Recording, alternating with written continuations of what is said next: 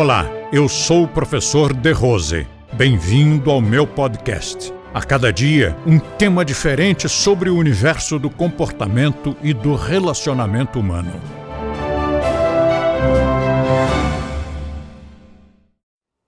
Vocês já devem ter observado que eu também nunca disse que tal chakra tem tal cor, tal ou qual cor.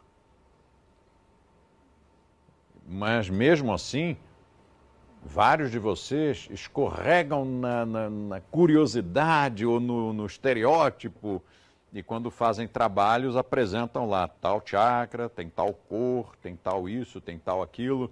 Mas se você for olhar no tratado, que é o nosso Vademecum, não está lá. Será que não está porque o De Rose não sabia? Ou será que não está porque não é prestar? Então, sobre cores, a, a, observação que eu sempre faço é a seguinte: você, ao, a, a, enfim, a pessoa que treinou a visão da, das energias é uma visão mais sutil. Se você treina, treina através do Trataka. Também pode usar o, o, outras técnicas, vai, pranayamas, uma série de coisas, mas a base é o Trataka. Você treinando bastante, bastante, bastante, e tendo foco nisso, você começa a perceber primeiro maior, mais nuances nas cores normais. Depois você começa a perceber energia. Pelo amor de Deus, não tem nada de místico nisso. Eu estou falando de energia física. Eu preciso fazer esse, esse, esse parênteses, porque um dia eu estava com a Jaya na rua, na Oscar e um senhor começou a conversar, um senhor até com uma boa cultura. Conversamos bastante sobre cães, e, inevitavelmente, veio à tona o, o nome do, do grande treinador de cães, que é o César Milan. E aí esse senhor disse: Não, César Milan eu não gosto, não, ele é muito místico. E eu disse: Místico? Ele é um treinador de cães. Nem treinador, ele é um educador de cães.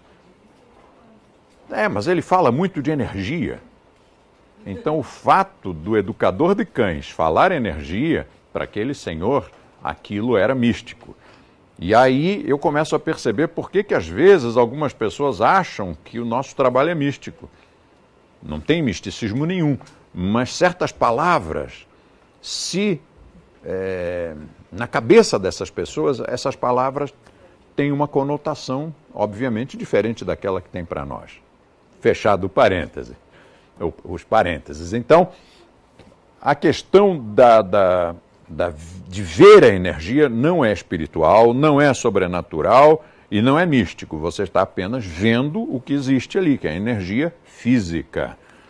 O que acontece é que muitas coisas que são físicas você não enxerga a menos que treine para isso. Uma, um exemplo de uma coisa que você não enxerga e é físico é a eletricidade. Você não vê a eletricidade, você vê o resultado dela. Por exemplo, se você acende uma lâmpada, ah, estou vendo a eletricidade. Não, você está vendo o efeito dela na lâmpada. Mas se ela for direcionada para o funcionamento de um motor elétrico, já é outra consequência, outro resultado. A eletricidade em si você não vê. O magnetismo físico, o magnetismo do ímã, você não vê, mas ele está lá. Então há coisas que são físicas, não tem misticismo, mas que as pessoas às vezes escorregam nisso e, e têm essa tendência. Então, quando você treina, você começa a ver essas energias. Muito bem. Todos nós sabemos que os, os nossos corpos têm uma, um, um, comprimento de onda em torno de nós, que é o nosso espaço vital. Normalmente tem o, a, a, distância, a, a aura física tem a distância de um braço, que ao mesmo tempo é o seu espaço vital quando alguém invade o seu espaço vital, ou seja, você está conversando com alguém e ela avança e chega mais perto do que isto, normalmente incomoda. Se é uma pessoa estranha, a sua tendência é dar um passo atrás. Se é uma pessoa querida, é dar um passo à frente. Mas, mesmo assim, mesmo no caso de uma relação afetiva, aquela pessoa, conscientemente, você quer que ela chegue mais perto mas o instinto animal quer que ela não fique muito perto muito tempo.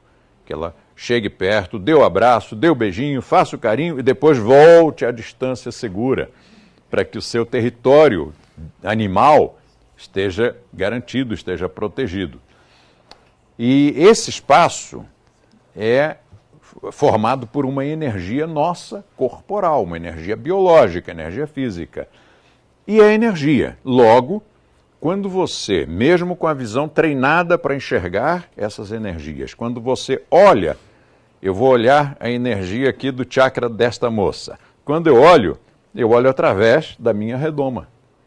Então, se eu disser, é verde, aí o Rentinsky olha e diz, Ó, oh, mestre, não, é azul. Aí a, aí a Cecília olha e diz: esses dois aí são mesmo daltônicos, não vem que isso é cor-de-rosa. Porque cada um vai ver ou uma cor diferente ou uma nuance diferente da mesma cor.